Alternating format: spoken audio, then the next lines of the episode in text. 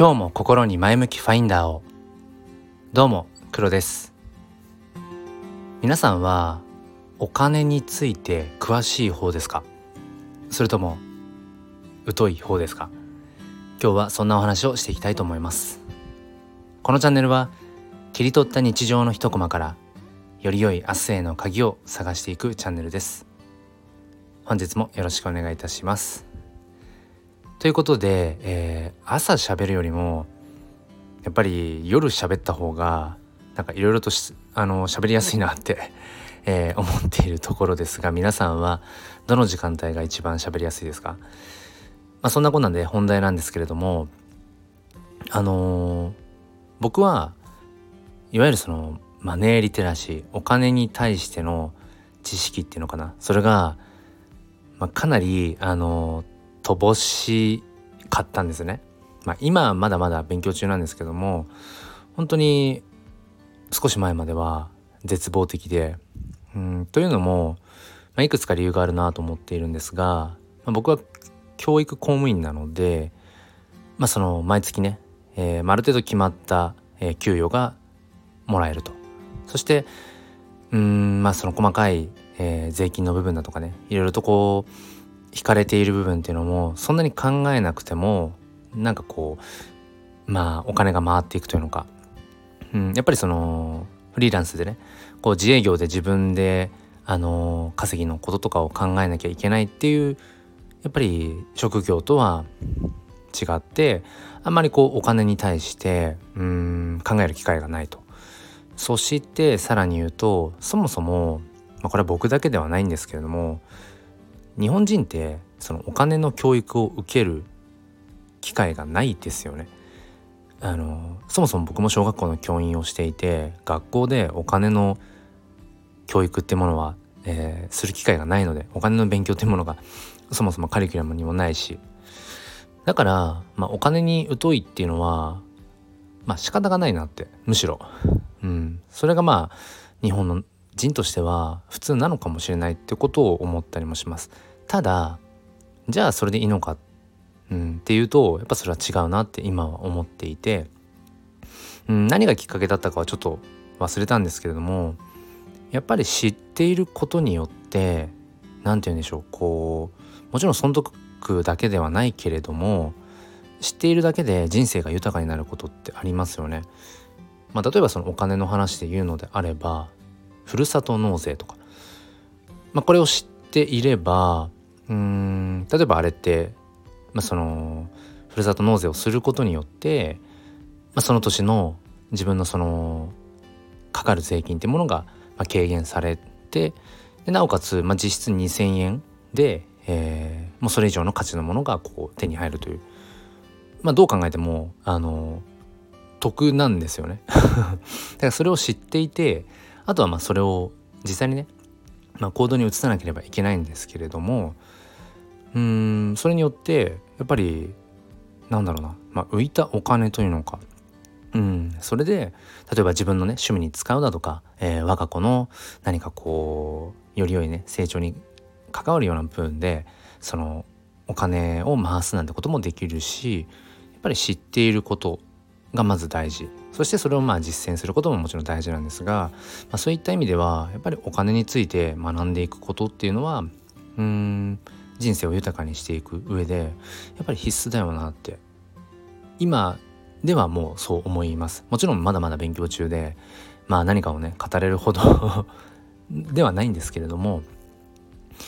やっぱりその学んでいく中でやっぱりその今後のね人生を考えた時にやっぱり皆さん僕もそうですが、うん、漠然とした不安としては老後だと思うんですよね。あの老後2,000万円足りないなんていうね、えー、話なんていうのはよく有名ですけど。うーん。まあ実際はねどの人も2,000万円一律に足りないかっていうとまあそうではないらしいんですが、まあ、ともあれその老後のことが不安だ。うん。じゃあそもそも自分たちの生活水準でいくと老後いくらぐらい必要なんだろうか。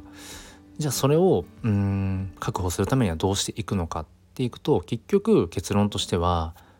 やっぱりそのお金をいかに増やしていくか。でそれっていうのはうん労働所得働いて稼ぐっていうものだけではなくてやっぱりお金に稼いでもらうまあ不労所得って言ったりもしますよね。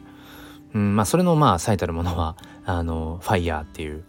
うん、経済的自立なんていうねあのまあいろいろとその言葉だけが一人歩きしてるところもあるけれど割とそのファイヤーっていうの流行ってますよね。要はあの働かずして、えー、生活していくっていう、まあ、いわゆる夢のような話、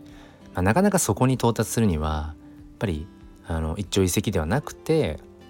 うん長いスパンで見ていく必要っていうのは、えー、あるみたいです。ちなみにその半分働いて半分お金に働いてもらうっていうのがサイドファイヤーって言ったりもするそうです。うんまあファイヤーについてはねまたググってもらえればいいかなと思うんですが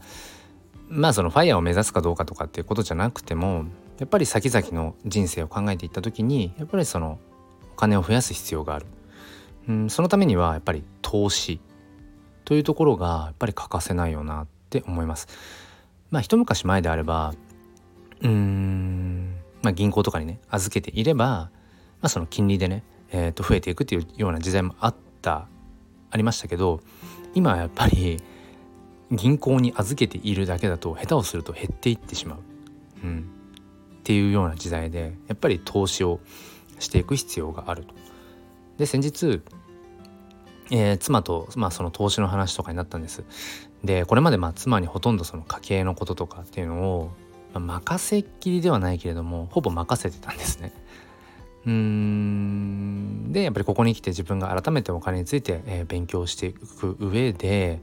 その改めてうちってどんな風な家計まあどんな風にね、えー、とやりくりしてるんだっけとかなんかその投資とかってそういえばしてるんだっけなんて話をしました。そしたらあの妻がうん今こういう風にしてるよと。か、まあ、投資もあのきちんとしているしいわゆるその NISA とか積み立て NISA うんそういうようなところも、まあ、きちんとやっていたしうん、まあ、家計についてもいろいろと、えー、考えてやってくれていました。でそのことに改めて今こう何て言うのかな。あの頭が下がる思いでようやくその妻とうんなんかその対等にというか自分が理解しながら腑に落ちながらそのお金についての話ができるようになったななんてことを思っています。まだまだ足りないんですけどね。うん。だからやっぱりその知っておくことっていうのは必要だなって。これまで多分妻は僕に、えー、いろいろとその投資の話とかしてたと思うんです。でも僕自身がいわゆるその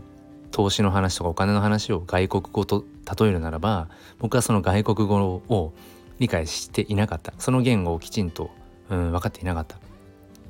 ていうことがやっぱりあったんだろうななんてことを思います。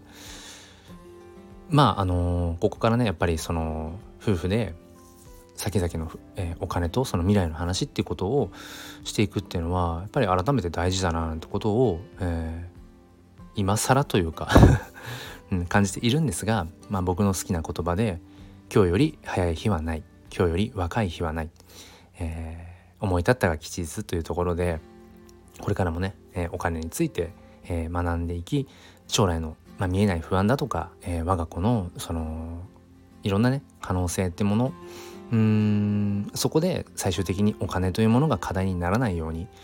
え考えていけたらななんてことを思っています。ということで今日も心に前向きファインダーを黒でした。